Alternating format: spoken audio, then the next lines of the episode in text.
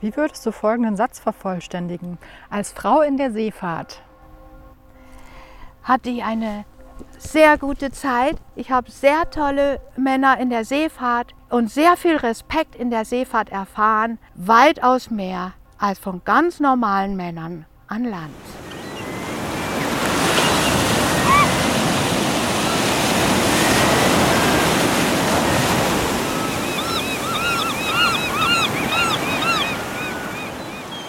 Frau zur See.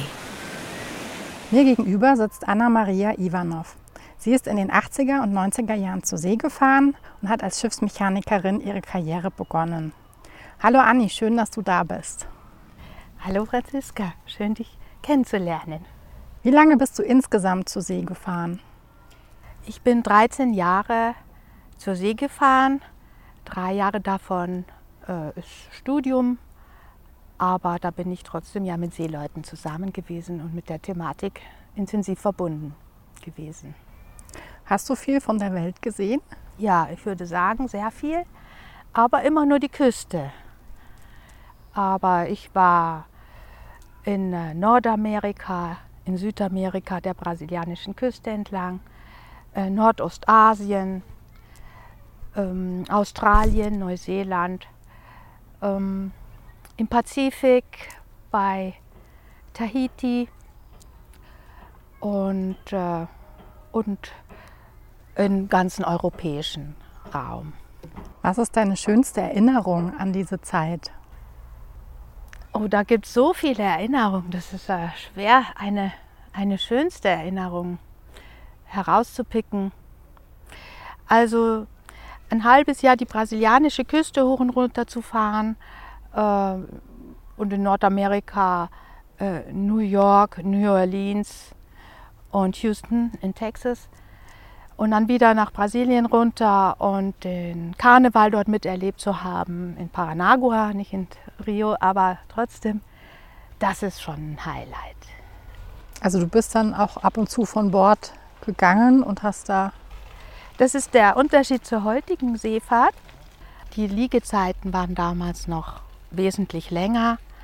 Äh, natürlich in den 80er Jahren kam die Containerschifffahrt auf. Das heißt, es begann der Trend zu immer kürzeren Liegezeiten, immer moderneren Gantries, also Kräne, die für Container gebaut sind. Wenn die da mit zwei Gantries auf ein 140 Meter Schiff kommen, dann ist es in, in sechs Stunden entladen. Aber und heutzutage kommen sie mit drei Gantries auf einmal. Früher nicht. Manchmal hatte man sogar noch altmodische Kräne oder sogar Bäume in Hongkong zum Beispiel. Und dann hatte man drei, vier Tage Liegezeiten. Das gibt es heute nicht mehr. Und wurde es auch mal brenzlig? Ja, ich habe oft schlechtes Wetter erlebt. Die Geburt eines Tiefdruckgebiets habe ich erlebt. Also da ist das Barometer regelrecht in die Tiefe gestürzt. Und dann kam auch ordentlich See äh, auf und Wind. Ich war zweiter Offizier gerade auf Brücke und ähm, habe auch schon Fahrt rausgenommen aus dem Schiff und den Kurs geändert äh, zum Wind, damit das Schiff ruhiger liegt. Natürlich ist dann meine Pflicht, den Kapitän zu rufen, denn der muss eigentlich entscheiden. Das tat ich auch, aber ähm, es war nachts und äh, der Kapitän kam erst nach dem dritten Mal anrufen. Ich musste den Ingenieur wecken, weil der Kapitän immer wieder einschlief. In der Zwischenzeit gab es dann so einen großen Aufbäumen des Schiffes, so einen großen Ruck. Also es knallte regelrecht durchs Schiff hindurch und äh, Dinge wie die Kaffeemaschine oder Zuckerdosen äh, flogen aus ihren Halterungen quer über die Brücke drüber, sodass man nicht nur das Schiff nicht richtig im Griff hatte, sondern auch noch auf den Zuckerkörnern aus rumrutschte und ausrutschte. Aber äh, schließlich kamen alle Verantwortlichen auf die Brücke und ähm, haben wir das Schiff einfach quergelegt zur See und im nächsten Hafen den Schaden begutachtet. Da war die ganze Breitseite an Containern eingedrückt auf Backbordseite. Das fand ich schon sehr abenteuerlich und hart an der Grenze. Gibt es dann eine Versicherung, die dann solche Schäden zahlt von den ja, Containern? Die Räder sind alle versichert für solche Fälle, für, für Schäden. Aber die Ra Versicherungsrate steigt danach für den Räder schon an. Du hast ähm, damals als Schiffsmechanikerin begonnen. Was macht eine Schiffsmechanikerin? Also ich erkläre es mal so, also es ist eine Lehre, wie viele andere Lehren auch. Als ich 1985 mich bei Peter Meyer Schifffahrts KG in Klein Nordende bewarb und der hatte zwei kleine Schiffe, Anna und Anja, getauft. Und zufällig bewarben sich gerade in dem Jahr zwei weibliche äh, Anwärterinnen, Schiffsmechaniker-Anwärterinnen und hatte gedacht, das passt ja genau. Wir auf jedem Schiff eine Frau oder ein Mädchen, waren wir noch 19 Jahre alt. Und äh, ja, da, so ein Glück hatte ich, so einen tollen Räder zu finden, der mir die Chance gegeben hat, äh, einfach anzufangen. Ich habe mit einem anderen äh, jungen Auszubildenden angefangen, der so wie ich jeden Handgriff zum ersten Mal in seinem Leben machte. Es ist also egal gewesen, ob männlich oder weiblich. Wir waren zwei Neulinge und haben alles von der Pike aufgelernt. Bis zu dem Jahr 1985 hieß der Ausbildungsberuf Matrose und genau in dem Jahr endete diese Bezeichnung und man führte den Schiffsmechaniker ein. Das heißt, in der Lehre sollte man beide Bereiche kennenlernen, Deck und Maschine. Und seitdem gibt es diesen Beruf. Und der Matroseberuf ist eigentlich, der ja nur für Deck war, der, den gibt's, der ist ausgestorben. Man arbeitet entweder an Deck oder in der Maschine. Ich habe mehr an Deck gearbeitet, aber auch in der Maschine. An Deck ähm, macht man ganz das Schiff fest oder lose im Hafen. Man äh, wäscht das Schiff fast jeden Tag vom Salzwasser frei denn sonst rostet das Schiff einem unter den Füßen weg. Die Hauptaufgabe ist also Farbe waschen, das Schiff malen, äh, immer mit Grundierung und dann Lack. Dann schmiert man alles äh, und fettet Seile. Man hisst die Flagge, wenn der Lotse kommt und man in den nächsten Hafen einläuft. Äh, man führt die Befehle aus, die vom Offizier kommt. Das ist die Haupttätigkeit. Das Schiff vom Rosten retten, vor dem Wegrosten retten. Im Maschinenraum wiederum kümmert man sich natürlich um die Hauptmaschine, um den Dieselmotor, um die ganzen Pumpen. Ich habe ein tolles Erlebnis im Maschinenraum, als wir Maschinenschaden hatten. Wir liefen den Hafen New Orleans an. Auf dem Mississippi fiel unsere Maschine aus und um nicht an, auf Land zu treiben, mussten wir ganz schnell den Anker fallen lassen. Äh, wie es ist, natürlich genau an der Stelle, wo ein Unterwasserseekabel gerade äh, den, den Fluss kreuzt. Aber wir hatten Glück, es, es ist zwar aufs Kabel gefallen, der Anker, aber wir, äh, der Schaden war nicht allzu hoch. Jedenfalls mussten wir dann weiter geschleppt werden. Also die Maschine war kaputt und zwar ein Kolbenring war gebrochen. In New Orleans selbst sind wir dann nicht an die Container Pier, sondern erstmal an eine andere Pier und haben diesen Zylinder auseinandergebaut, den Kolben rausgenommen und an Land gebracht zum Hohnen. Das heißt, weil äh, der gebrochene äh, Ring hat ja dann lauter Schrammen in den Zylinder und in den Kolben gemacht sozusagen. Das muss äh, gehohnt werden, also wieder geglättet werden. Und auf Schiffsseite, also bin ich in, zum Einsatz gekommen, in den Hubraum hinein hat man mich gestellt. Der war genauso groß wie ich, also 1,60 Meter. Und ich habe den Hubraum von innen von Schweröl gereinigt. Also als Schiffsmechaniker hast du alles, was schwer ist und was schmutzig ist, auszuführen. Der Offizier sagt dir das dann schon was mhm. du tust. Du hast hier ein Foto von dem ersten Schiff, auf dem du tätig warst. Magst du beschreiben, was man da sieht? Also das ist ja mein schönes kleines MS Anja Schiff, nur 70 Meter lang. Man sieht, wie er hier mitten im Eis liegt. Ich habe ja, wie gesagt, am 1. November angefangen zur Winterszeit und damals äh, war die Ostsee tatsächlich auch noch zugefroren, als es noch nicht so heiß war wie heutzutage. Und da steht Unifieder drauf auf dem Schiff. Genau, auf den Seiten von Containerschiffen steht meist der Charterer drauf. Unifieder ist eine Charterfirma. die sich praktisch mit Containertransport beschäftigen. Damit die ihre Container transportieren können auf vorgeschriebenen Routen, chartern sie ein Schiff. Das heißt, der Reeder ist der Besitzer des Schiffes und der Charterer ist der, der die Ladung besorgt und auch die Routen entsprechend dann bestimmt. Und ähm, mit diesem Schiff und anderen Schiffen dieser Größe werden Häfen an der Ostsee versorgt. Genau, Ost- und Nordsee. Ost- und Kleine Fahrt. Das sind die Fiederschiffe. Verstehe. Die MS Anja war noch kein echtes Containerschiff, sondern ein äh, Schüttgut- und Stückgutschiff, das zu einem Containerschiff umgebaut wurde. Das heißt, die Füße, wo man die, die Containerfüße reinschiebt, solche diese Vorrichtungen auf der Ladeluke, wo der Containerfuß reingeschoben wird, die haben wir selbst angeschweißt. Das hat nicht die Werft gemacht, sondern Peter Meyer hat selbst sein Schiff zu einem Containerschiff umbauen lassen. Wir haben die Container auch nicht mit Stangen äh, festgemacht, noch mit Ketten. Und ähm, also wir Stückgut haben wir die Container festgemacht. Und nur zwei Lagen hoch. Wie kam es, dass du damals Schiffsmechanikerin werden wolltest? Ja, ich habe wie viele äh, damals einfach im Abiturjahrgang ein grünes Buch erhalten, Studien- und Berufswahl. Äh, viele Abiturienten haben damals dieses Buch bekommen oder alle. Es gab noch keine Computer und in diesem Buch waren sämtliche Studiengänge Deutschlands mh, aufgeführt. Und hier in diesem grünen Buch auf Seite 173 ist es beschrieben: Seefahrt, Nautik, Schiffsbetriebstechnik.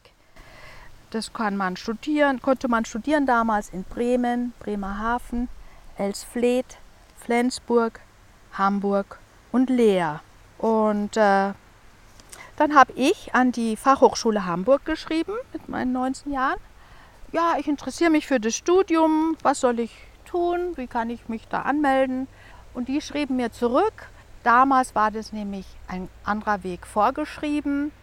Sie müssen erstmal eine Lehre zum Schiffsmechaniker machen, den Lehrbrief noch eineinhalb Jahre mindestens ausfahren und erst dann können Sie Nautik studieren, um das Kapitänspatent zu erwerben. Wenn Sie direkt nach dem Abitur äh, Seefahrt studieren, sind Sie einfach nur Wirtschaftsingenieur für Schiffsbetriebstechnik. Aber wenn Sie Kapitän sein wollen, müssen Sie erst die Lehre zur Schiffsmechanikerin machen. Und die Fachhochschule sandte mir 120 Adressen von Ausbildungsreedereien, die es damals noch gab. Heute auch ein Traum, unvorstellbar. Ich damals in München ansässig, kannte keiner dieser Firmen großartig. Ich habe einfach einen Brief entworfen, an alle 120 Reedereien geschickt, 120 Briefumschläge zugeklebt, 120 Briefmarken draufgeklebt. Nur die Hälfte hat mir geantwortet und zwei Reedereien mit Ja. Das reicht ja für eine Lehrstelle. Ein Jahr reicht für eine Lehrstelle. Und ich habe mich für Peter Meyer entschieden, denn der wollte nicht mal einen Sicherheitslehrgang vorneweg, sondern hat mich einfach gleich genommen. Das fand ich klasse. Wie muss man sich dann so eine, ähm, so eine Ausbildung vorstellen? Seid ihr dann von Anfang an auf den Schiffen längere Touren mitgefahren? Ja, die Lehre setzt sich wie ein Land aus einem praktischen Teil und Berufsschulteil zusammen. Natürlich kann man nicht einmal in der Woche in die Berufsschule gehen, wenn man auf dem Schiff ist. Das heißt, man fährt äh, drei, ein halbes, dreiviertel Jahr auf dem Schiff und pro Lehrjahr hat man, ich glaube, sechs Wochen lang äh, Berufsschulblock in Travemünde. Bis heute ist die Schiffsmechanikerschule in Travemünde in Betrieb und vorhanden auf dem Prival. Eine tolle Zeit. Die Jungs haben ja zusammen gewohnt im, äh, in, dem, in der Schule. Da gab es ja Räumlichkeiten, zu, um dort zu übernachten und zu essen. Und wir Mädels haben private Räumlichkeiten bekommen bei Vermietern auf dem Prival. Was natürlich dazu geführt hat, dass die Partys immer bei uns stattgefunden haben. Weil äh, Open End möglich war und die Schulen natürlich zumachten um 22 Uhr. Da mussten die Jungs zu Hause sein. Und ähm, dort haben wir natürlich äh, die ganze Theorie gelernt. Ich habe hier noch zwei Bücher, Seemannschaft 1 und Seemannschaft 2. ähm, da sind natürlich sehr alte Bilder drin. Da lernt man alles über Tampen, Knoten. Poller belegen sehe ich gerade, ist auch genau, drin. wie man ein Schiff festmacht, wie man äh, Fässer lädt. Heutzutage lädt man natürlich Container.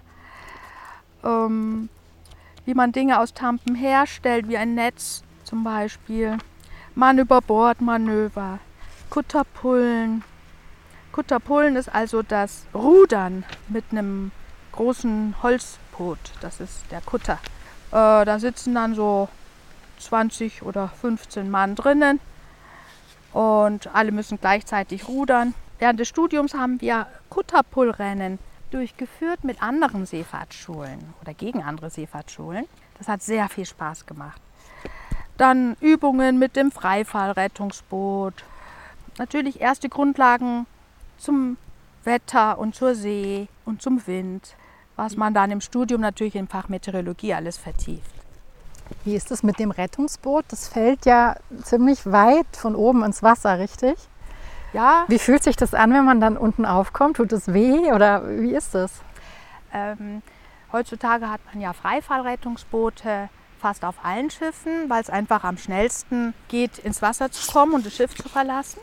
Äh, das ist hinten auf, äh, ähm, aufgebaut und je nach Schiffshöhe gibt es natürlich eine mehr oder weniger lange Strecke des freien Falls. Aber äh, man sitzt mit dem Rücken in Fallrichtung, so dass man eigentlich, man, man spürt, dass man aufkommt. Man ist auch aufgeregt, wenn man das zum ersten Mal macht, aber es ist nicht schlimm. Nein. Also man ist festgeschnallt, ähnlich. Also eine Achterbahn ist, glaube ich, schlimmer, wenn man ganz vorne sitzt. Okay. ähm, und hast du dann direkt im Anschluss an deine Ausbildung das Studium begonnen? Also nach dieser Freifahrtzeit dann? Ja, also ich bin drei Jahre Lehre habe ich gemacht bei Peter Meyer Schifffahrts KG. Dann ähm, habe ich einen anderen Kollegen aus der Berufsschule, weil, weil ich ein Auto hatte, habe ich ihn nach Buxtehude gefahren, weil er wollte seine Reederei fragen, ob er nach der Lehre übernommen wird. Ich wartete draußen und in diesem Gebäude gab es im dritten Stock noch eine Reederei. Ich dachte, während ich hier warte, gucke ich doch mal einfach da rein. Gehe ich hoch in den dritten Stock zu NSB. NSB ist Schifffahrtsgesellschaft Buxtehude. Und komme ich rein und ich will ihn unbedingt erwähnen, Herr Petrovic. Ich sah Herr Petrovic und er mich. Hallo, hier bin ich, habe ich gesagt. Ich würde gern als Schiffsmechaniker mich mal bei euch vorstellen. Herr Petrovic sah mich und sagte, super Mädchen, wir nehmen dich, morgen fängst du an. So war das. Ich habe keine Bewerbung geschrieben. Er wusste gar nicht, dass ich komme. Niemand wusste. Ich wusste nicht, dass ich an dem Tag dorthin fahren werde. Und so bekam ich meinen Beruf nach der Lehre. Und das Schicksal, das Glück fiel mir auch zu. Und das ähm, konntest du dann berufsbegleitend weiter studieren oder? Nein, ich habe dann äh, noch eineinhalb Jahre als Schiffsmechaniker bei NSB gearbeitet. Eigentlich fast zwei Jahre. Also fünfeinhalb Jahre bin ich als Schiffsmechaniker gefahren. Das heißt, zweieinhalb Jahre war ich bei NSB als Schiffsmechaniker und drin. Und dann habe ich das Studium der Seefahrt in Hamburg begonnen. Drei Ähm, Jahre lang. Fährt man während der Zeit auch zur See während des Studiums? Damals nicht. Diese ganze Geschichte, die ich erzähle, dieser lange Werdegang, der gilt heutzutage nicht mehr. Heutzutage ist ein völlig neuer Werdegang. Äh, hat sich entwickelt in den letzten 20 Jahren, würde ich sagen. Heutzutage kann man direkt nach der Schule das Studium der Seefahrt beginnen, also Nautik. Aber es gibt nicht mehr sechs Seefahrtsschulen, sondern nur noch zwei oder drei, ich bin mir nicht ganz sicher. Und das heißt, direkt nach dem Abi kann man schon studieren und erfährt Praxis in Praxissemestern heutzutage. Früher hat man die Praxis durch die Lehre erfahren und nach dem Studium war es vorgeschrieben, mindestens zwei Jahre als rangniedrigster deutscher Offizier, das da bei mir war es der Zweitoffizier, dann mindestens zwei Jahre zu fahren, bevor man befördert werden kann. Heutzutage, wie gesagt, direkt nach dem Abitur kann man studieren und hat Praxiszeit während des Semesters. Wie war das für dich, als du zum ersten Mal zur See gefahren bist? Also dein allererstes Schiff, auf das du draufgekommen bist, als dann zum ersten Mal losging. Wie war das für dich? Ich habe eine wunderschöne Erinnerung daran. Ich habe ja hier mein Seefahrtbuch. Das ist so ein schwarzes kleines Büchlein, ungefähr die Größe, ein bisschen größer vielleicht wie ein Reisepass, würde ich sagen, oder? Genau, und da sind alle meine Schiffe und meine Einsatzzeiten äh, drin vermerkt. Und natürlich auch meine allererste Reise auf der MS Anja als Azubi, eingestiegen am 1. November 1985 zur Winterszeit, gefahren in der Nord- und Ostsee. Ich weiß noch, ich habe die Ostsee nie wieder so erlebt. Auf meiner ersten Reise eine zugefrorene Ostsee. Wir sind wie ein Eisbrecher, mussten wir durchs, durch, durch die zugefrorene See und dann sind wir auch ein bisschen stecken geblieben, mussten vor und zurück und beim Rückwärtsfahren haben wir uns auch die Flunke gebrochen am Propeller.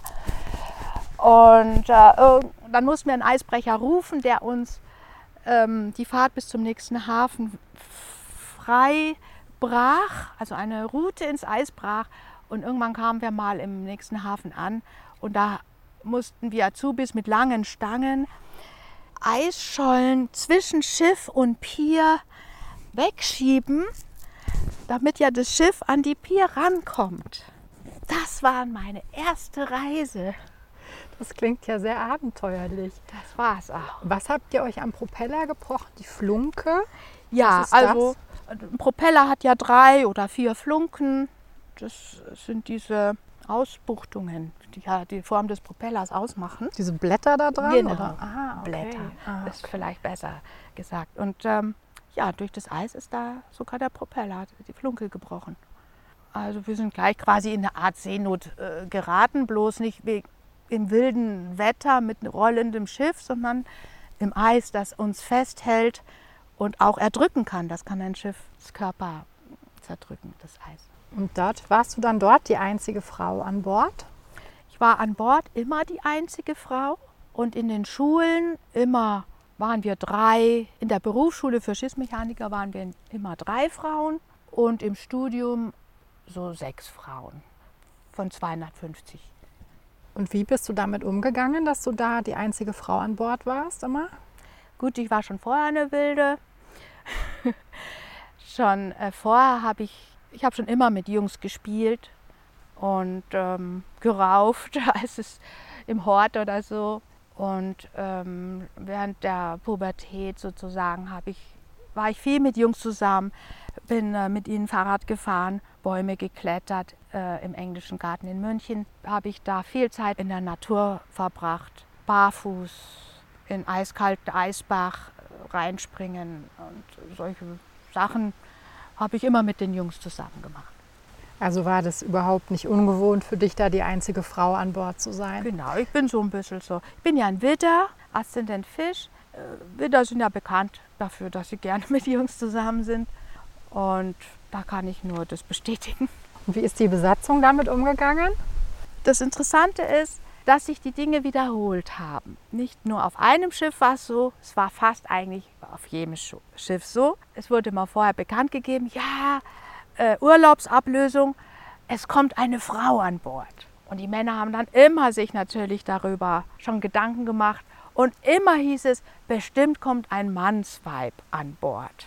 Ich weiß bis heute nicht, was ein Mannsweib genau ist. Aber genau diesen Satz bekam ich regelmäßig serviert, wenn ich dann an Bord kam. Und ich so, oh, wir dachten, es kommt ein Mannsweib an Bord. Also es war immer von positiver Überraschung begleitet, wenn ich kam, obwohl ich als Schiffsmechanikerin durchaus sehr muskulös war und sechs, sieben Kilo mehr als jetzt äh, an Muskelmasse auf die Waage brachte. Aber trotzdem bin ich ja eine, bin nur 1,60 groß. Ich bin jetzt keine Riesenfrau. Und daher waren die Männer mal ein bisschen erstaunt. Eine, Frage, eine wichtige Frage ist natürlich nicht nur, was ist alles positiv gelaufen, sondern natürlich gab es denn auch Schwierigkeiten als Frau an Bord. Ja, ich muss schon sagen, man muss schon, wenn man zur See fährt, ein besonderer Schlag Mensch sein. Nicht jeder Mann und nicht jede Frau ist geboren, um zur See zu fahren. Es, äh, es ist ein extremer Beruf mit wenig Schlaf. Man muss körperlich fit sein und, äh, und sich harter Arbeit nicht äh, zu schade sein. Also, äh, und man muss mit den Männern auskommen können. Was für Tipps würdest du da geben? Also, wenn zum Beispiel äh, ein Spruch, den jeder kennt, ein Mann ein Wort, eine Frau ein Wörterbuch, dann kann man antworten, sowas nennt man auch Wortschatz. Ja, ich könnte wirklich Geschichten erzählen, die man nicht erzählen kann. Das sind Sachen, das kann man nicht erzählen. Aber wie habe ich reagiert, wenn mir so etwas passierte? Immer cool, nie weggerannt, nie weggeschaut, sondern im Gegenteil sogar hingeschaut, wenn mir da jemand was zeigen wollte. Äh, und damit dem anderen eher Angst gemacht. Also man muss sich stellen können, sagen wir so, man muss sich stellen können. Gab es denn da ähm, Unterschiede zwischen den Schiffen von der Atmosphäre her? Ja, jedes Schiff ist anders. Je, die Kollegen kann man sich nicht aussuchen. Äh, die Reederei bestimmt, wer, wen sie wo einsetzt, wer gerade im Urlaub ist, wer krank ist, wer Zeit hat. Man weiß nie, mit wem man zusammen auf ein Schiff kommt. So ist jedes Schiff vom ersten Tag an neu für die, für den, der einsteigt, als auch für die, die schon drauf sind und den neuen empfangen. Wie oft hast du Schiff gewechselt? Ja, ich habe also immer ein halbes Jahr gefahren, drei Monate Urlaub. Äh, da müsste ich jetzt mein, mein Seefahrtsbuch zählen. Da sind sie alle drin.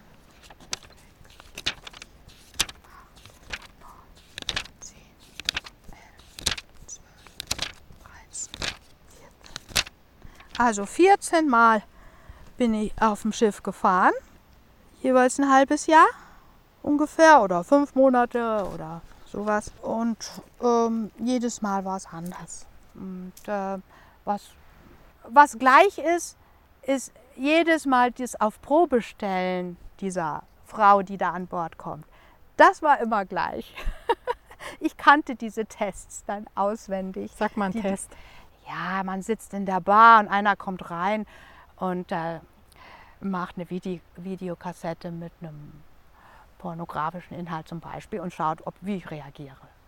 Und so wie ein typisches? Beispiel. Ich muss dieses Beispiel bringen, weil das einfach auf jedem Schiff so war. Wie hast du reagiert? Du, ich habe mein Bier weiter äh, getrunken und weiter gefeiert und habe gesagt, ey, was machst, äh, machst du jetzt da ein Porno rein oder, oder was? Aber wenn ich dich nicht störe, ich bleibe hier weiter und trinke mein Bier. So auf die Art eher, ja. Wie wurde darauf dann so reagiert? Äh, die haben halt immer äh, das Ding durchgezogen ja? und da ich trotzdem weiter gefeiert habe, äh, wurde es meistens nicht nochmal probiert, sondern die haben sich dann doch meist irgendwas dabei gedacht, scheinbar, dass sie es nicht nochmal probiert haben. Aber das kann ich wirklich durchgehend.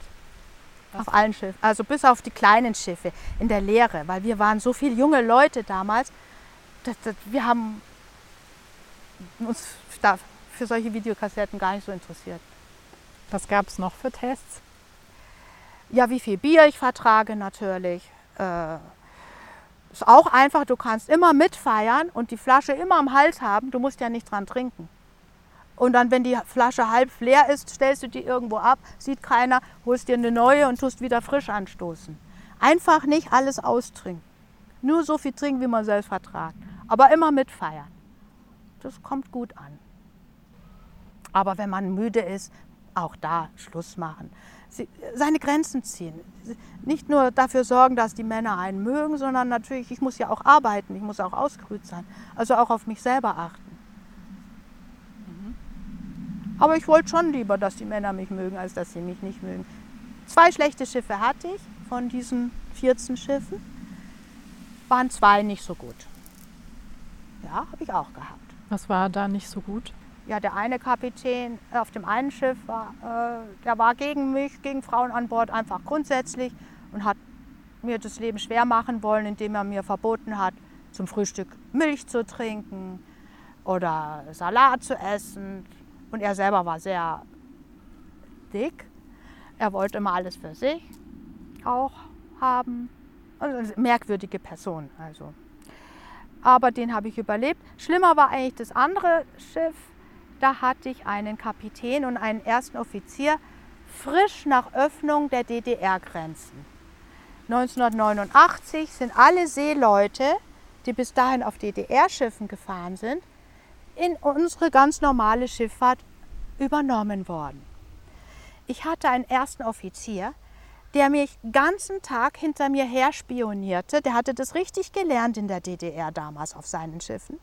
Ob ich mit den Filipinos in der Messe zusammensitze, ob ich mit denen zusammen singe, die lieben es, Gitarre zu spielen und zu singen, ob ich mit denen zusammen trinke, wann ich was trinke, äh, überhaupt, wo ich mich wann, zu welcher Uhrzeit befinde, ob ich denn dann auch ausgeruht bin, um auf Brücke zu kommen. Also so eine Überwachung habe ich niemals erlebt. Ich habe vorher immer ganz alleine mich selbst einschätzen dürfen und können. Ähm, und da der Erstoffizier war so und der Kapitän dazu, die kannten sich auch noch von früheren Fahrten. Also es kann durchaus vorkommen in einer Reederei, dass man schon wieder mit denselben Leuten auf ein Schiff kommt. Ne? Weil auch ein Reeder hat ja begrenzt viele Schiffe. Aber ähm, und, dieser, und die haben sich halt zusammen gegen mich getan, haben mich zum Beispiel Dinge aus dem Maschinenraum holen lassen, einen Stecker und sagen so, ach, den brauchen wir ja jetzt gar nicht und haben mich dann ausgelacht. jetzt bin ich umsonst von der Maschine bis zur Brücke die Treppen hochgelaufen. Also solche dummen Witze, wo man nur sagen kann. Äh, aber dieser Kapitän hatte wiederum schon ein Herz für die Mannschaft. Wir lagen mal vor Anker und dann hat er erlaubt, das Arbeitsboot, das ja wie so ein Gummiboot ist mit einem kleinen Außenborder, umzubauen zum Wasserskigefährt. Und was er nicht gedacht hat, ich hatte ja gerade zwei Urlaube vorher bei meinem Vater Wasserskifahren gelernt. Und dann konnte ich ja sogar Wasserski fahren. Das hat den Kapitän ja natürlich auch wieder, der ja gegen mich war eigentlich, vom Hocker gehauen. Und die Mannschaft fand es wieder toll. Ja, so muss man sich halt durchsetzen indem man Dinge zeigt, die man kann. Hattest du ähm, ganz besonders nette Schiffe auch dabei, ja. wo du sagst, die waren netter als alle anderen? Oder? Ein erster Offizier, mein Lieblingserster Offizier, den hatte ich ja eben bei dieser Reise einmal um die Welt. Und der, hat, äh, der war auch aus von der DDR gekommen sogar, aber der war ganz anderer Natur. Und der hat so oft Wache mit mir getauscht, sodass ich an Land gehen konnte. Und weil untereinander kann man sich ja absprechen und Wache tauschen. Und er wollte aber unbedingt in Japan an Land, weil er da noch nie war. Und habe ich gesagt, natürlich, da gehe ich deine Wache. Und er ist natürlich, und so war ich jetzt nie in Japan an Land. aber das, dafür war ich, und, äh, hat er mir ganz viele tolle Landgänge, unter anderem auch in Brasilien, ermöglicht. Ähm, ich habe vorhin noch vergessen zu fragen, also ähm, wie du drauf gekommen bist. Du hattest dieses Buch zur Hand, ähm, bist aber in München größtenteils groß geworden.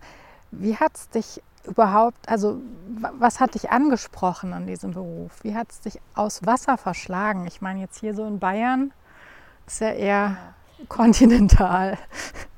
Ja, ich habe ich hab ein, äh, im Elternhaus habe ich sehr viel Sport, Reisen, Sprachen, mitbekommen.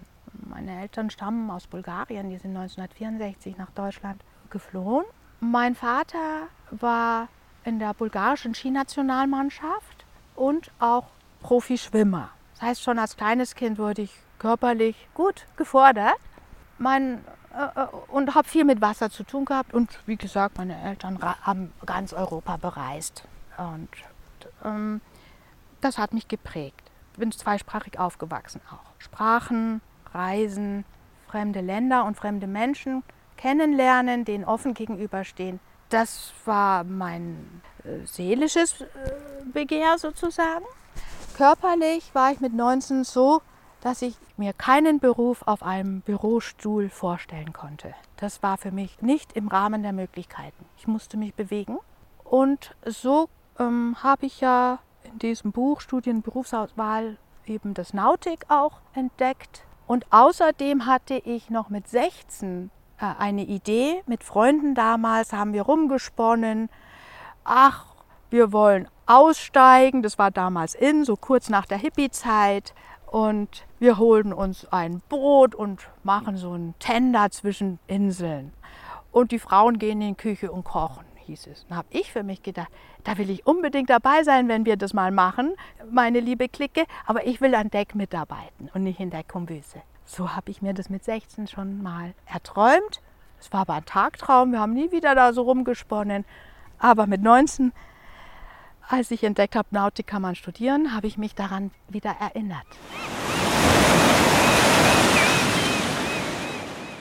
Warst du während deiner ähm, ganzen Seefahrtszeit mit anderen Frauen vernetzt?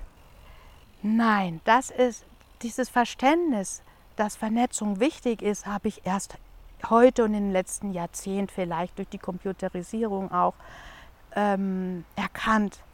Ich war ein absoluter Einzelkämpfer. Das muss ich zugeben. Ähm, ich habe, wie gesagt, mit anderen Frauen zusammen im, in den Schulen verbracht, Zeit verbracht. Ich habe bis heute meine Freundin Simone, die nicht Nautik, sondern Schiffsingenieur wiederum studiert hat, nach ihrer Schiffsmechanikerlehre. Bis heute sind wir beste Freundinnen. Und ähm, mit anderen Frauen bin ich nicht mehr in Kontakt, die ich damals kennengelernt habe. Also erst jetzt, äh, jetzt bin ich ja 56, erkenne ich die Wichtigkeit dieses Vernetzens. Was ist jetzt für dich der Vorteil daran?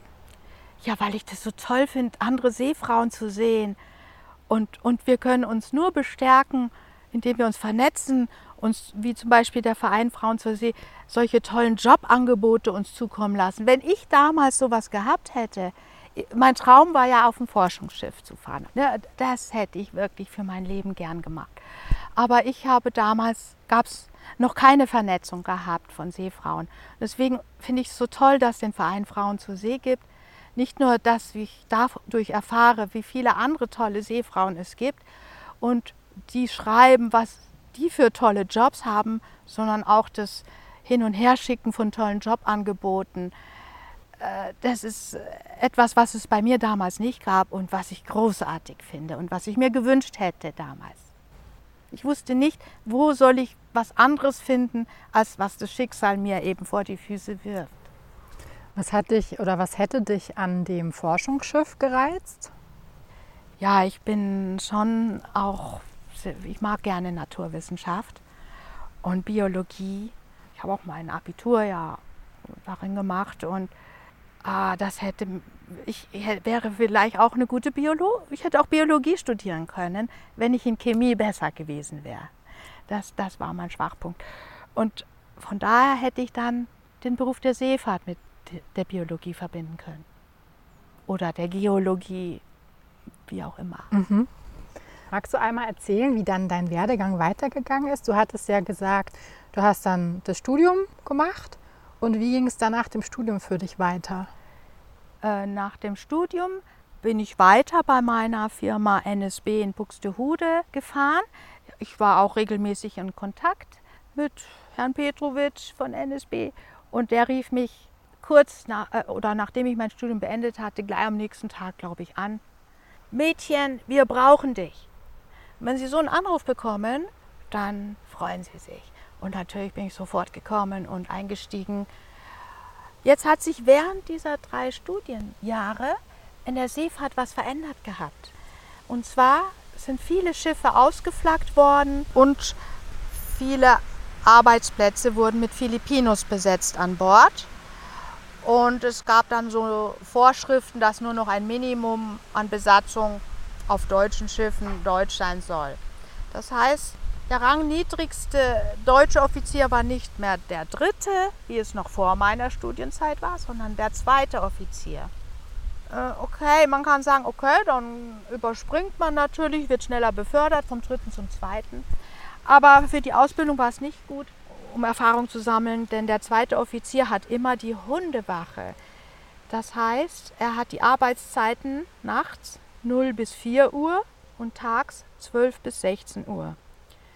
Um 0 bis 4 Uhr kommt der Kapitän meist nicht mehr auf Brücke, um einmal was beizubringen, Sextant üben, Sterne finden und solche Sachen. Das war vor meinem Studium besser, als man als dritter Offizier anfing und folgende Arbeitszeiten hatte, von 8 bis 12 und von 20 bis 24 Uhr. Das sind normalere Zeiten, wo man eher noch von einem Vorgesetzten was beigebracht bekommt, denn man lernt nicht alles im Studium, natürlich in der Praxis erst. Das äh, finde ich wichtig zu erwähnen, falls es heute noch so ist, dass man als zweiter Offizier nach dem Studium anfangen muss. Man hat viel weniger Zeit, zu normalen Tageszeiten etwas zu erlernen von den anderen. Man ist sehr alleine. 0 bis 4, 0 bis 6 im Hafen, äh, immer Nachtwache gehen. Das ist eine, eine, eine harte Aufgabe. Als Offizier wird, ist man viel einsamer als als Schiffsmechaniker und trägt mehr Verantwortung. Glücklicher, gedankenloser darf man sein als Schiffsmechanikerin. Hier bin ich zum Beispiel auf Brücke, nachts. Siehst du, wie dunkel es ist? Mhm. Und als Offizierin fahre ich hier gerade das Schiff. Und gähnst. Ja, genau. Nachtwache, da ist man immer müde. Hier. 95. 95, genau. In. Hongkong ist ja ganz wenig Pier. Damals war Hongkong noch zu, Lon äh, zu, zu, England gehört, bis 1999. Ah ja, stimmt, okay. Ja? Und das heißt, hier war noch frei äh, Demokratie, mhm. aber ganz wenig Platz. Ist nur ganz wenig Pier. Und deswegen haben die Schiffe, hier siehst du diese Taifunbojen heißen die. Was haben die gemacht? Da haben, sich das, da haben wir das Schiff festgemacht. Ach das Schiff so. ist nicht an die Pier, sondern Ach, die Schiffe liegen an diesen Taifunbojen. Das ist ein ganz fette, mit ganz fetten Ankerketten am Grund festgemacht. Siehst du, das, das, das liegt hier einfach im Wasser. Und, und dann kommen, siehst du die vielen Bäume. Mhm. Das heißt, also du liegst an der Taifunboje, einmal vorne festgemacht, einmal hinten festgemacht, dass das Schiff ja nicht so in der Gegend rumfährt. Und es kommen Floße rechts an Backbord und an Steuerbord ans Schiff ran. Floße mit, mit aufbaut, mit einer Wohnung drin. Da wohnen ganze Familien mit Kindern drauf. Die Kinder wurden festgekettet, damit die nicht äh, ins Wasser fallen. Kleine Kinder, ja, habe ich gesehen. Ein kleines Kind war am Bett, festgekettet. Es war zwar lang, die Kette, aber so, dass es oh nicht oh bis ans, ans Floßrand ja. kam. Es war vielleicht vier Jahre alt, das Kind. Ähm, und und äh, die Mama war da auch irgendwie und der Papa hat halt mit diesem Baum, eben nicht mit dem Kran, auf den Flößen sind dann diese Bäume, äh, genau, hier so ein Ladebaum, mit diesen Ladebäume sind auf den Flößen und damit haben sie dann den Container auf ihre Floß ge geladen, zwei, drei Stück und dann sind sie rüber zum Land und haben es da entladen, dann wieder zum Schiff und so konnte ich richtig die Familien kennenlernen auf dem Floß. Und die sind bei uns an Bord gekommen ähm, und haben auch ihr Essen mitgebracht. Hier, hier esse ich mit, mit Stäbchen von dem Essen. Siehst du so eine, siehst du die so eine Schüssel? Das ja. ist eine Chines eine Hongkong-Schüssel. Das ist nicht von unserem, Bo von unserem Schiff, sondern von dem. Und äh, das ist Essen von denen vom Floß. Haben sie uns zum Probieren gegeben. Ja, und, das, und ich hatte chilenische Kollegen an Bord damals, noch nicht so viel Filipinos. Das war ja noch vor der Studienzeit. Da hatten wir viele in Deutschland ausgebildete Schiffsmechaniker, zum Beispiel aus, Südam aus Chile. Die sprachen richtig gut Deutsch, wohnten aber nicht in Deutschland, aber waren in, nach deutschem Standard ausgebildet. Das mhm. war damals Vorschrift.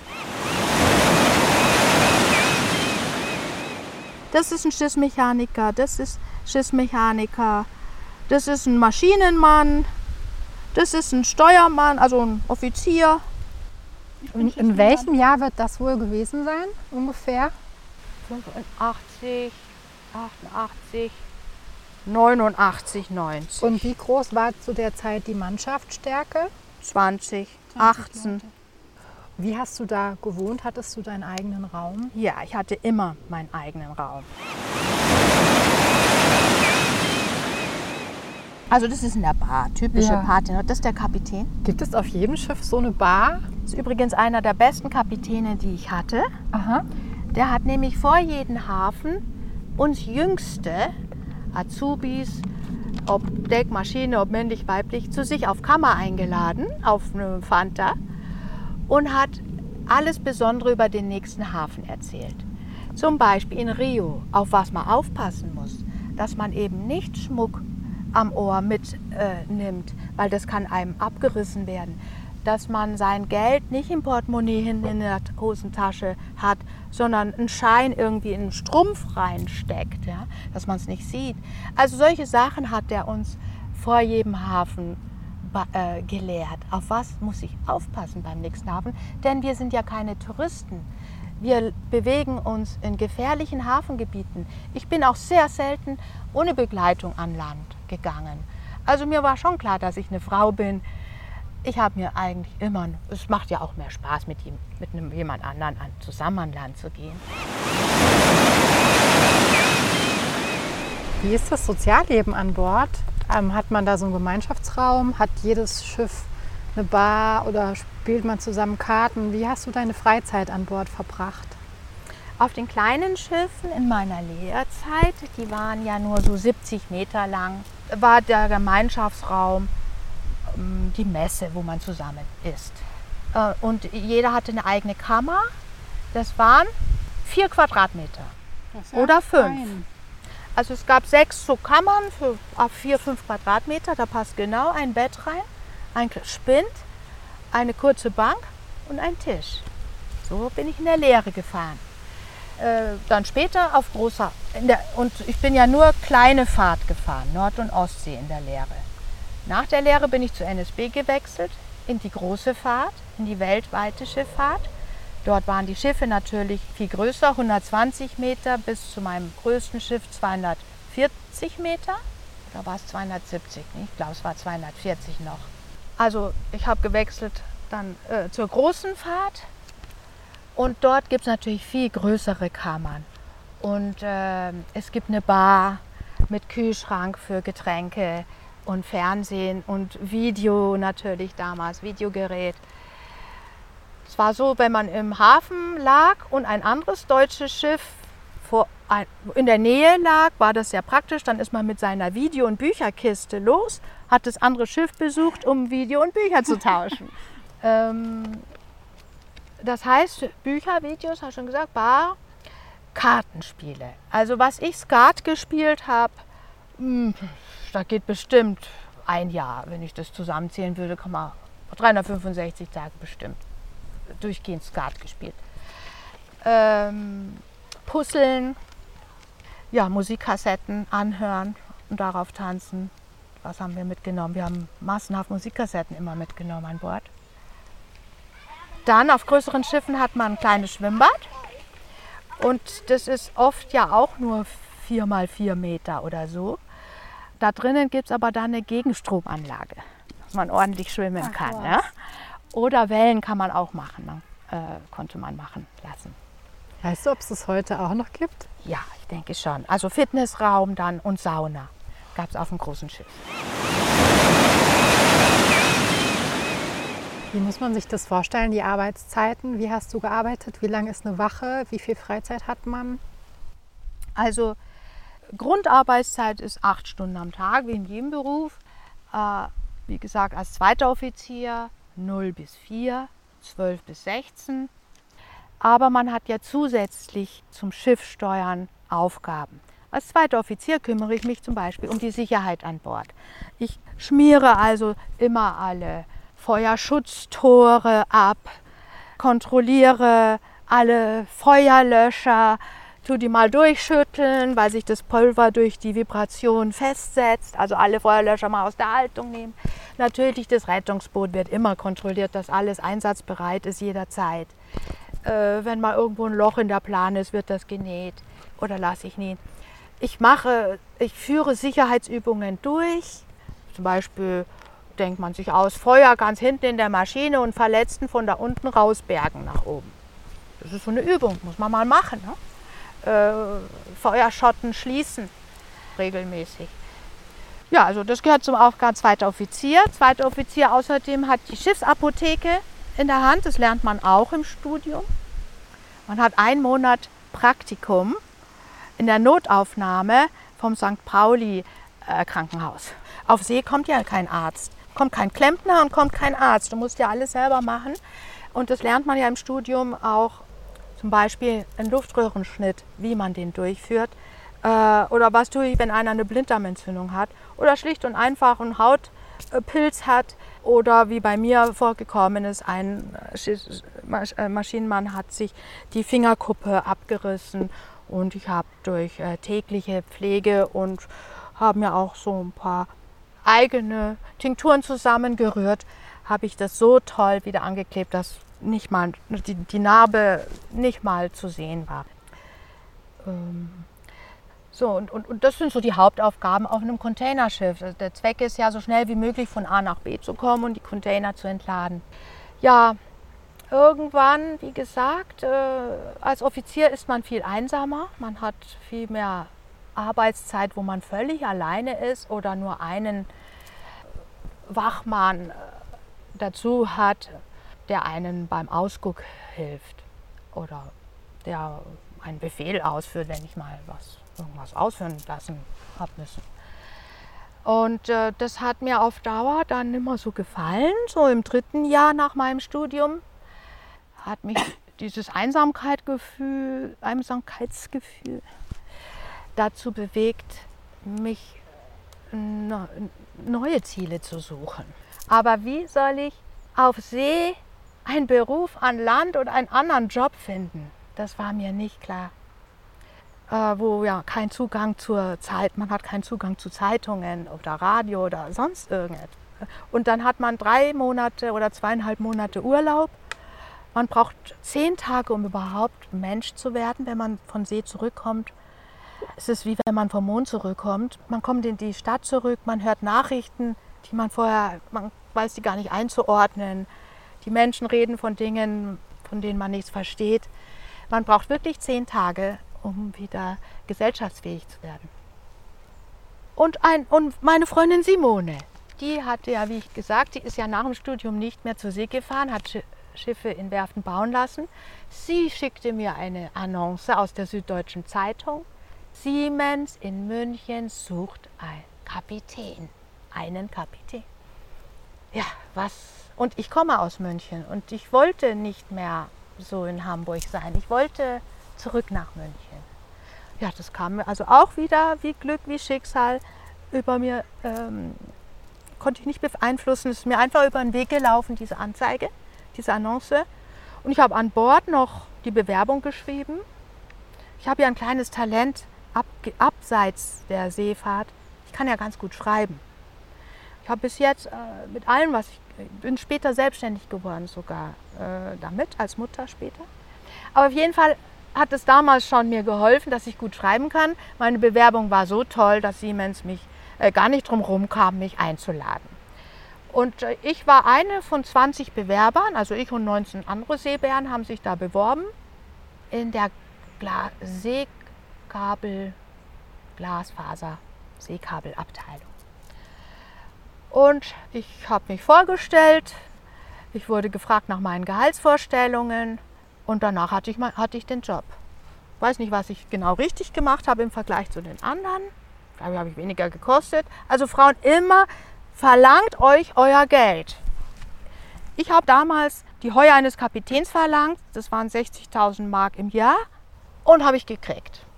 Ich weiß aber nicht, ob die anderen Männer mehr verlangt haben und ich nur deswegen genommen wurde oder weil ich einfach wieder überzeugt habe mit meiner Art. Keine Ahnung, warum ich genommen wurde bei Siemens.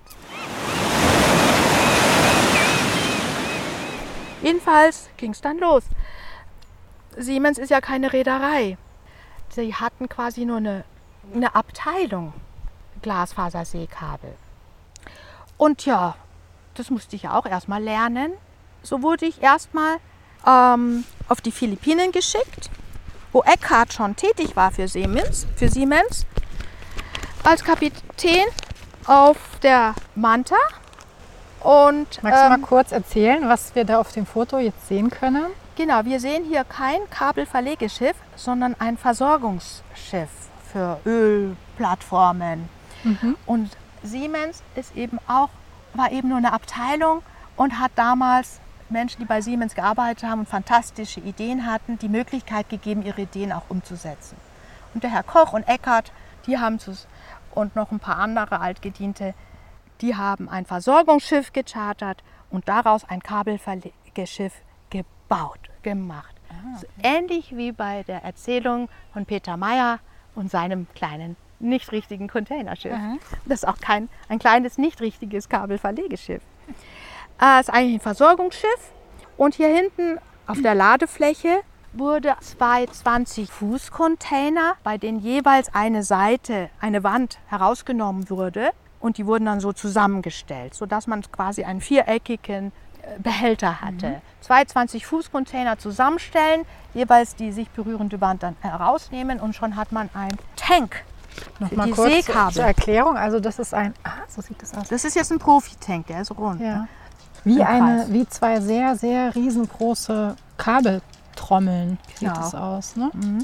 Okay. Ja, also erstmal habe ich bei Eckhardt auf den Philippinen das Grundsätzliche gelernt, wie man überhaupt Seekabel verlegt.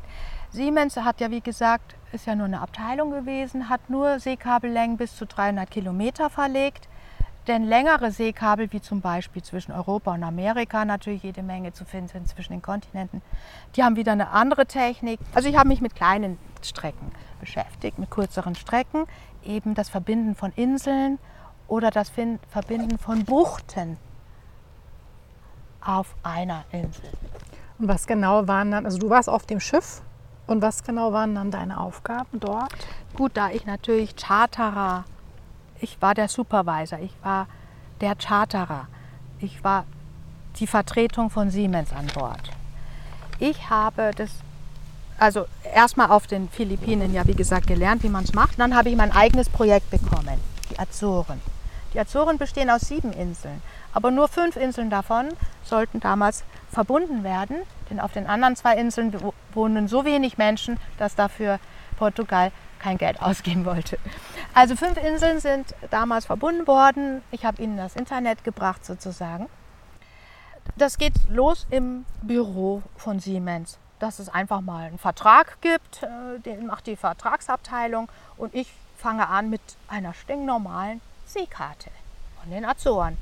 Seekarten gehen ja nicht tiefer als 30 Meter ungefähr, weil äh, der, der Tiefgang von Schiffen ist ja nicht tiefer als 30 Meter. Insofern interessieren äh, den, die normale Seefahrt nicht tiefere Tiefen als 30 Meter, wie da der Grund ist. Jetzt, wenn wir da aber ein Seekabel hinlegen wollen, interessiert uns der Grund ganz genau. Wir wollen wissen, äh, wie ist der Grund beschaffen von, äh, von äh, aus der Mutt oder Stein und, ähm, und die Form, also auf und ab, Berge, Hügel, äh, also im Profil einfach. Das heißt, ganz grob auf der Seekarte lege ich den Kurs des Kabels, wo es liegen soll, fest, von der Insel zu Insel. Dann chartere ich für Siemens ein Vermessungsschiff, das genau diese Strecken mit plus minus 10 Meter genau erst einmal vermisst. Das- Das Vermessungsschiff ist auch ein Schiff mit einer festen Mannschaft, die fürs Schiff zuständig ist und einer wissenschaftlichen Mannschaft, die an Land raufgeht diese ganzen Messgeräte zu bedienen weiß und die Ergebnisse zu interpretieren weiß.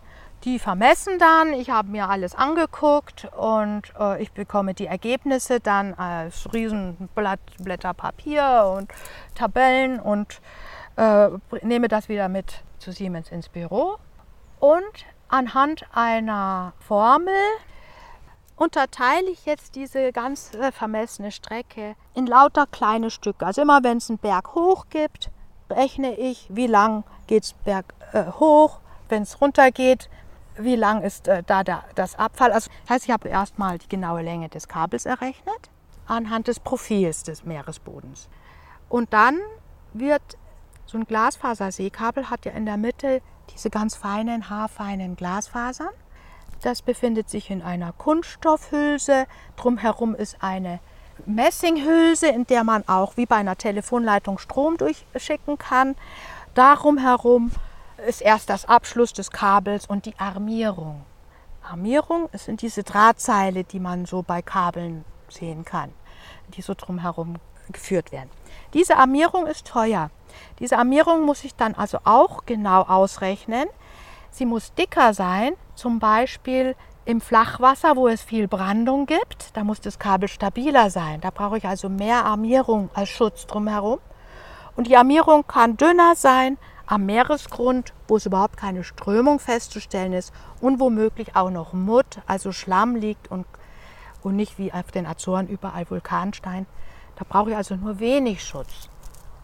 Das heißt, das rechne ich dann auch noch aus und dann, wo muss viel Armierung hin, wo wenig und dann gebe ich es erst in Produktion des Kabel in der, einer Kabelfabrik in Bremerhaven, in Bremen und lasse das Kabel herstellen. Das wurde dann abgeholt. Das wurde durch das Seekabelverlegeschiff abgeholt, das in den Azoren schon ein richtiges, keine so umgebaute Manta war, sondern ein richtiges Seekabelverlegeschiff.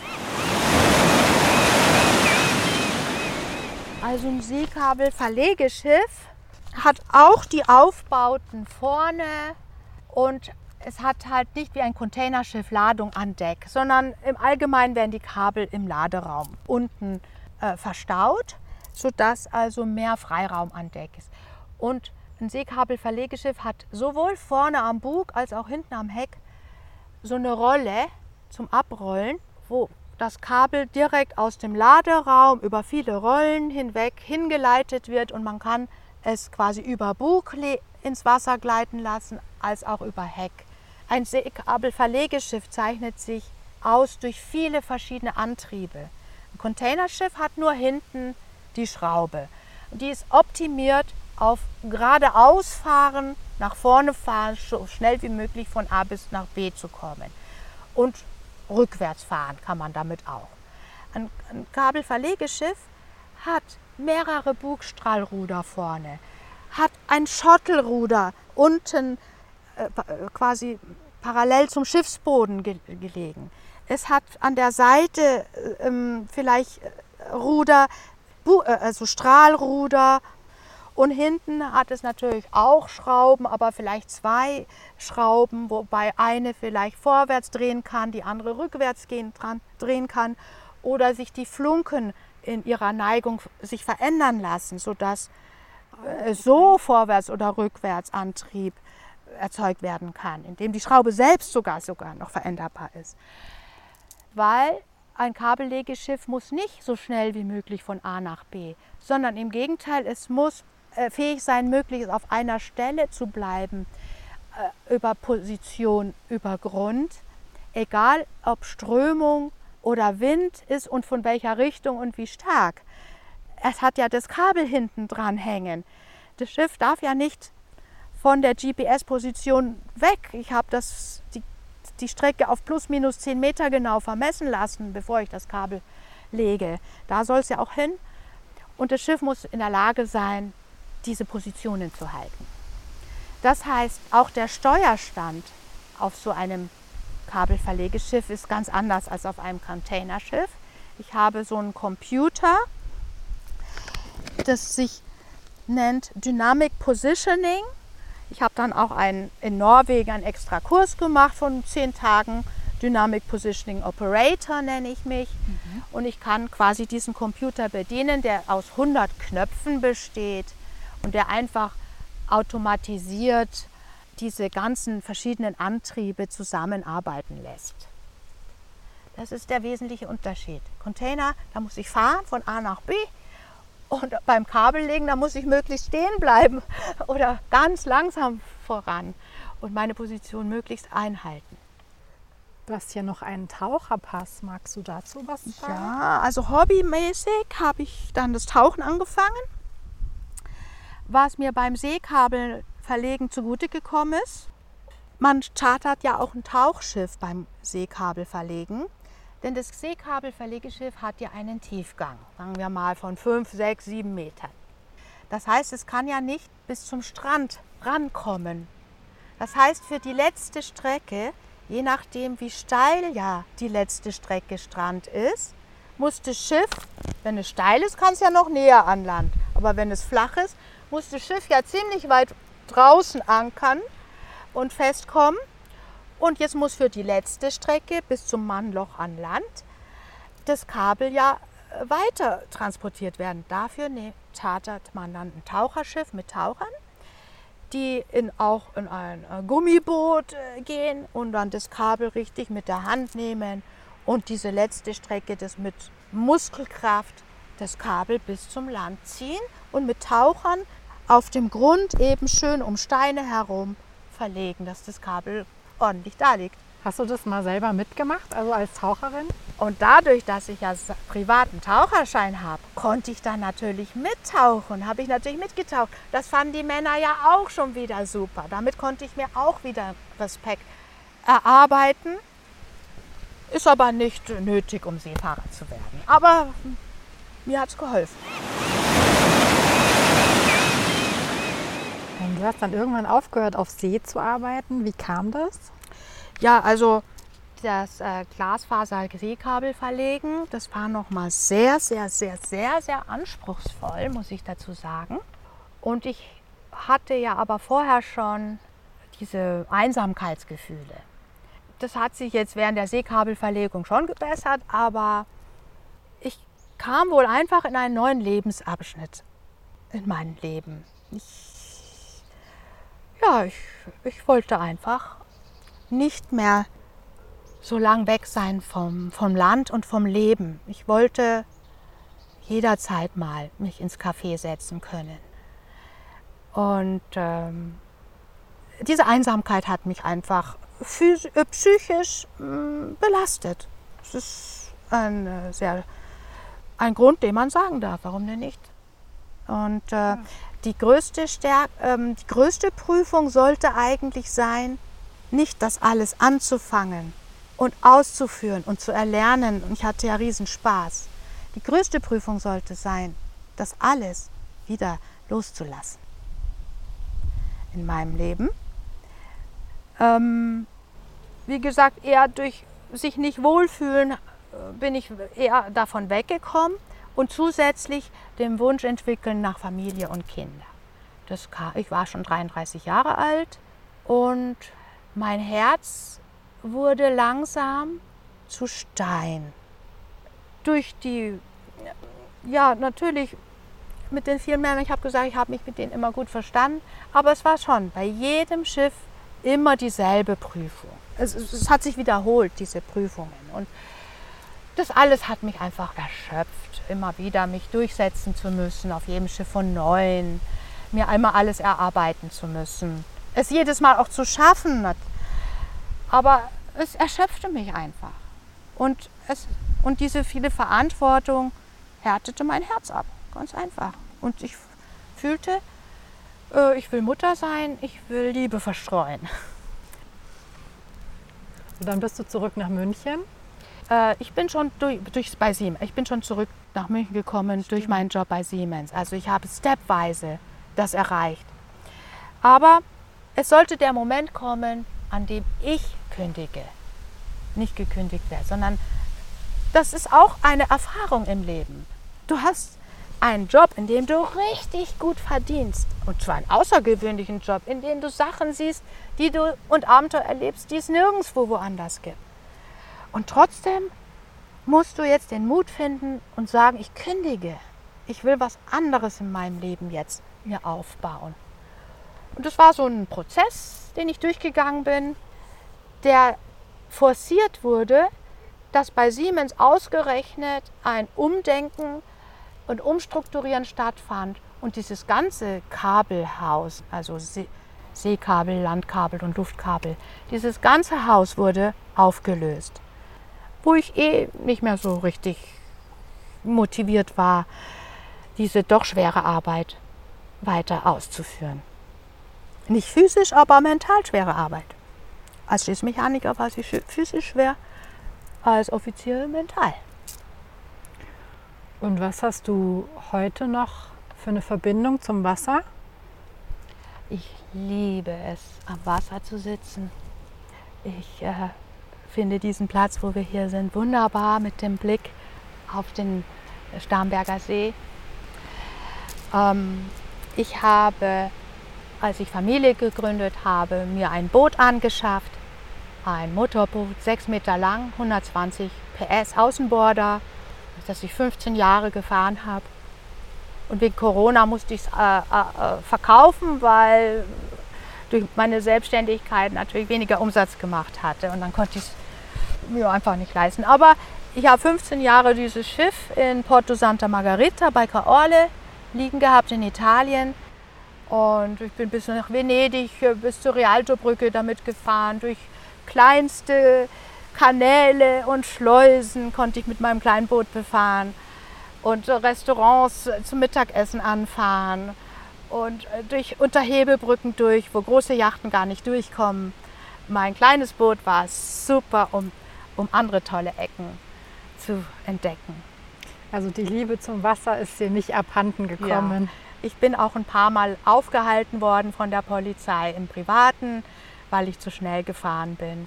Bitte nicht nachmachen, wenn ihr das, aber wenn man halt Boot fahren kann. okay, Anni, vielen lieben Dank dir, dass du deine Erfahrungen mit uns geteilt hast. Ich habe mich so gefreut, dass du mit dieser Idee gekommen bist, einen Podcast zu machen. Ich, ich habe auch ähm, tatsächlich äh, schon im Fernsehen gab es Sendungen über mich und ähm, zum Beispiel bei Sat 1 ähm, hatte ich eine Sendung 24 Stunden, die gibt es glaube ich heute noch, die Sendung. Damals hieß die Folge 17 Mann und eine Frau, Riesenschiff in zarten Händen. Was das Tolle ist, als das damals ausgestrahlt wurde, habe ich einen Leserbrief bekommen von einer Frau, jungen Frau, die sich so inspiriert gefühlt hat, dass sie auch unbedingt zur See fahren möchte. Und das ist, wenn ich jetzt euch Mädels und Frauen irgendwie animieren, damit zu animieren kann, diesen besonderen Beruf zu ergreifen, das finde ich toll. Und auch jedem, der einfach nur die Geschichten interessant findet. Wenn ich da was erzählen konnte, da bin ich einfach schon glücklich drüber.